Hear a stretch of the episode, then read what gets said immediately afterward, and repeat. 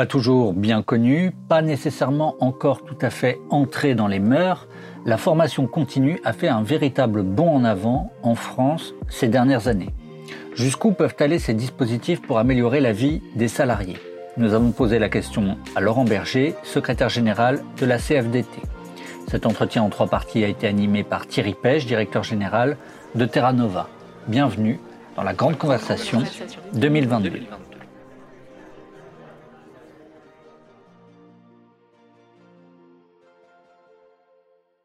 Ces quatre années passées, bientôt cinq, ont vu pas mal de réformes en matière de formation professionnelle. On ne peut pas dire que c'est un domaine dans lequel la puissance publique est, manquée d'initiative ou d'imagination. Quel bilan fais-tu de ce qui a été réalisé jusqu'ici et de ce qui doit l'être euh, dans les années qui viennent? Je pose la question d'autant plus volontiers que euh, je sais que les partenaires sociaux ont euh, œuvré à de nouvelles propositions et qu'ils euh, ont trouvé un accord sur ce sujet. Est-ce qu'on peut faire rapidement le point sur cette question? Bah, Rapidement le point sur cette question, il y a un vrai succès, c'est l'apprentissage. Il faut qu'on se réjouisse, je sais que ce n'est pas notre habitude, il faut qu'on se réjouisse qu'il y ait 500 000 jeunes aujourd'hui euh, qui rentrent chaque année comme apprentis et qui sont, en termes de formation, formation professionnelle, sur une voie d'insertion professionnelle par, cette, par cet apprentissage. Donc voilà, là, il y a un vrai succès. Ensuite, il y a une volonté d'appréhender de, la formation de façon plus simple avec la création de, beaucoup plus de facilité pour avoir accès à, la formation professionnelle, avec notamment le compte personnel de formation. Euh, Ce n'était pas inintéressant, mais euh, bon, d'abord, il y a une logique très individuelle euh, avec cette application sur le CPF, hein, où les gens se sont ont fait ben, comme s'ils avaient un, comme s'ils étaient au marché, quoi. Et donc, on a eu, ça n'a pas toujours correspondu à ce qui était nécessaire, et pour l'élévation des compétences, et pour le besoin de, de, l'économie. Et donc, il y a encore pas mal de, choses à, faire évoluer. Mais il ne s'est pas rien passé. Il faut, il faut le dire, il ne s'est pas rien passé. Mais le réflexe formation n'est pas encore présent. On l'a vu pendant la crise sanitaire. Il n'est pas présent parce que pendant les, quand on a négocié des accords chômage longue durée, chômage partiel longue durée, on n'a pas eu le réflexe formation suffisamment. C'est quand même le bon moment pour former des salariés. Et puis, on l'a vu aussi parce que euh, on n'a pas suffisamment le réflexe formation des demandeurs d'emploi, et adéquation avec les besoins euh, en termes de compétences. Quand on parle de difficultés de recrutement, il y a une partie d'attractivité des métiers, on a parlé salaire, conditions de travail, etc. Mais il y a une partie aussi, c'est tout, simplement mise à disposition de compétences disponibles qui n'existent pas. Donc, euh, euh, la, formation, c'est un moyen, ce n'est pas une fin. Et c'est un moyen de plusieurs choses. C'est un moyen d'abord de reconnaissance et d'estime de soi. C'est très important. Je le dis comme ça, mais la reconnaissance des compétences, c'est fondamental. On n'a pas assez avancé sur la, VAE. On n'a pas assez avancé sur euh, euh, le fait qu'on puisse simplifier la VAE, que, qu'on euh, puisse valoriser davantage ce qu'on a créé quand même et, qui est un peu mis en œuvre, qui s'appelle un dispositif de CLEA, un socle de connaissances et de compétences professionnelles, mais, mais c'est d'estime de soi. Et moi, j'ai un exemple d'une entreprise euh, qui s'appelle Arrivée Maître Coq, euh, où quand euh, l'équipe syndicale s'est beaucoup instituée par la formation, et les salariés, quand ils en parlent, ils parlent de fierté, de reconnaissance, d'estime de, soi, etc. Donc, c'est quand même ce moyen-là. C'est aussi la formation une façon de maîtriser son travail d'avoir les moyens de le faire bien. C'est ce que Yves Clos appelle la, la, qualité empêchée. On a analysé qu'une des premières de souffrance au travail, c'est quand on n'a pas les moyens de faire correctement son travail parce qu'on n'est pas suffisamment qualifié. Donc, je, le dis parce que la formation professionnelle, ça sert aussi à ça, ça sert aussi à un outil d'émancipation, de, gestion de son propre parcours. Mais il faut que ça serve aussi à l'emploi. Et là-dessus, il y, a deux stratégies à articuler observation des besoins et régulation des, certifications professionnelles, des formations.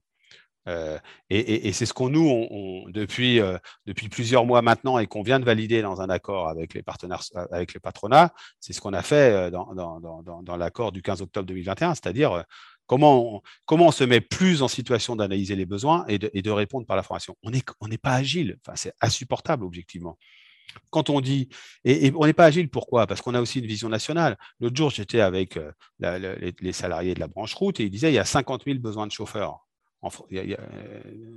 de, postes en France. Mais tant qu'on n'aura pas dit se situe territorialement, on n'aura rien fait. On ne peut pas bouger.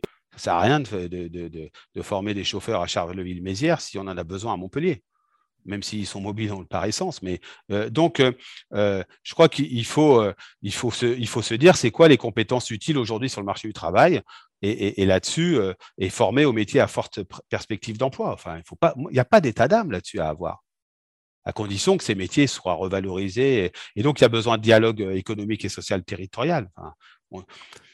Ne manque pas d'instances, on manque pas de sigles, on ne manque pas d'acronymes dans la formation professionnelle. Je suis incapable de les prononcer tellement ils sont imprononçables euh, et de dire ce qu'il y a derrière tellement euh, il y en a 25. Euh, mais on manque d'agilité. J'ai presque envie de dire bazar. Dans un territoire, on a besoin de telle, telle, telle compétence eh on met des formations euh, de façon euh, très, très rapide. Et pour ça, il faut qu'on arrive à, sortir des logiques de branche qu'on a essayé de faire avec, en créant des OPCO, en approchant les, opérateurs de compétences euh, de, façon plus resserrée.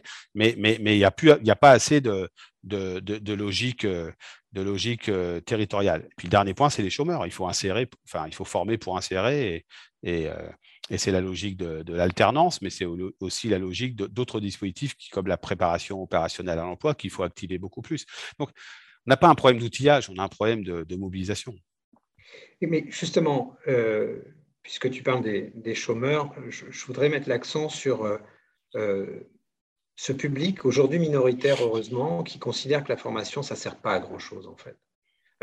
Cette, idée, elle a beaucoup reculé hein, dans l'opinion des salariés on a vu de plus en plus de salariés se rendre disponibles à la formation, même en être demandeurs, euh, considérer que son, capital de compétences était euh, la meilleure arme contre le risque de, perte d'emploi ou, de chômage. Mais il reste peut-être 10-15% des gens qui restent très critiques sur la formation, qui n'ont pas de bons souvenirs euh, de la formation initiale et qui projettent peut-être d'ailleurs ces mauvais souvenirs de la formation initiale sur la formation professionnelle. Et ce sont des gens souvent qui disent euh, c'est bien beau tout ça, la formation, retourner à l'école, mais au fond, euh, je ne suis pas sûr du bénéfice. Et moi, je veux de la protection. Je veux des bons emplois là, tout de suite, euh, comme autrefois. Qu'est-ce qu'on qu'est-ce qu'on répond à cette, comment dire, à, cette réticence à la formation professionnelle de publics qui sont parfois ceux qui en ont le plus besoin Et, et qu'est-ce qu'on répond à la demande de protection qui accompagne cette réticence? D'abord, en préalable, tu as raison de dire que ça a beaucoup progressé. C'est-à-dire que cette réticence, cette, euh, cette absence d'appétence à la formation, il a reculé dans le monde du travail. Moi, je l'ai vu euh, sur 15 ans, euh, et donc c'est une bonne nouvelle. Mais il reste tous ces travailleurs qui pensent, ou ces demandeurs d'emploi qui pensent que ça leur apportera rien. La logique, la réponse, c'est l'accompagnement. C'est l'accompagnement et l'assurance que ça produira une entrée en emploi. Et là, les patrons le patronat a une responsabilité. Quand on dit euh, il nous manque tant, de postes à tel endroit, euh, eh bien, euh, quand on envoie des gens en formation, il faut qu'ils soient certains, s'ils suivent la formation, etc., qu'ils auront ces postes. Parce qu'autrement, ça ne marche plus. Mais l'accompagnement est fondamental. On a créé ce, qu'on appelle le conseil en évolution professionnelle. C'est pourquoi? C'est pour créer un réseau pour ceux qui n'en ont pas. Pour ceux qui vont c'est un réseau de gens qui vont euh, qui vont à la fois euh, se sortir du brouillard dans lequel ils sont, hein, et puis en même temps s'orienter. En gros, c'est de l'anti-brouillard et du GPS. C'est euh, vous en êtes là, vous savez pas trop ce que vous voulez faire, vous avez telle compétence, parce que de toute façon, vous en avez. On, va, on vous propose ça et ça va vous emmener à tel endroit. Et ça, je crois que, y compris le syndicalisme, il a développé ça. Il existe des centres de conseil en évolution professionnelle, mais moi, je plaide, par exemple, pour que la CFDT, soit les militants CFDT, ceux qui ont les compétences pour le faire, soient aussi en termes de service euh, autour de cet objectif-là.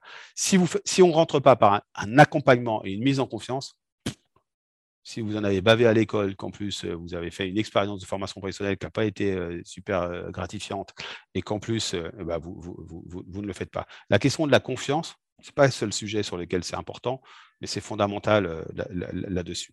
Et donc, euh, euh, nous, au congrès qui arrive, là, on, met cet accent-là et une orientation de la CFDT à devenir aussi ce service-là pour les travailleurs. C'est une orientation nouvelle pour une organisation syndicale? Le, syndicalisme, il fait de la revendication, il fait de la proposition, il négocie, il s'engage. mais il faut qu'il soit aussi très, de plus en plus au service des travailleurs. Le service des travailleurs, c'est pas de leur offrir des, des tickets de cinéma moins chers, etc.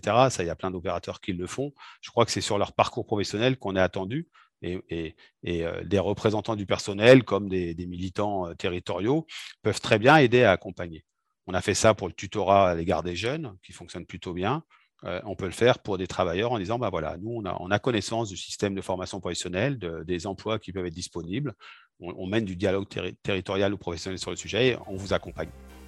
Merci pour votre écoute. Cet épisode a été réalisé par Demain Matin et fait partie de la Grande Conversation 2022 une initiative lancée par Terra Nova pour réapprendre à se parler et aller au fond des grands sujets de la campagne présidentielle. Rendez-vous sur les réseaux sociaux, sur toutes les plateformes de streaming ou directement sur tenova.fr pour retrouver l'intégralité des notes, des articles, des podcasts, des vidéos qui font la grande conversation.